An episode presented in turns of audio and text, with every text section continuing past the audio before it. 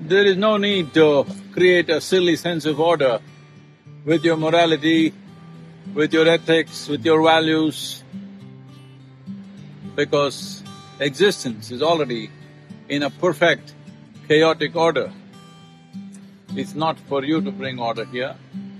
The very fact that the forests and the mountains and the rivers and the oceans and the life on this planet has thrived and existed for this long means they are in perfect order, in working condition I mean But anything that you create or anything that human beings create is, uh, we think that it is all correct, but within a short span of time, it all falls apart.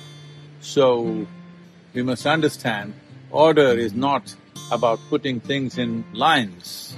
This is order, perfect order. The forest is in perfect order, so is the mountain, so is the ocean, so is the cosmos.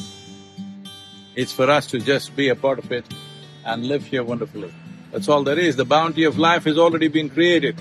It's for you to just perceive and experience this in a wonderful manner. That's all that you have to do. Nothing more. You don't have to create a creation, huh? How easy to see. All the hard work is already done.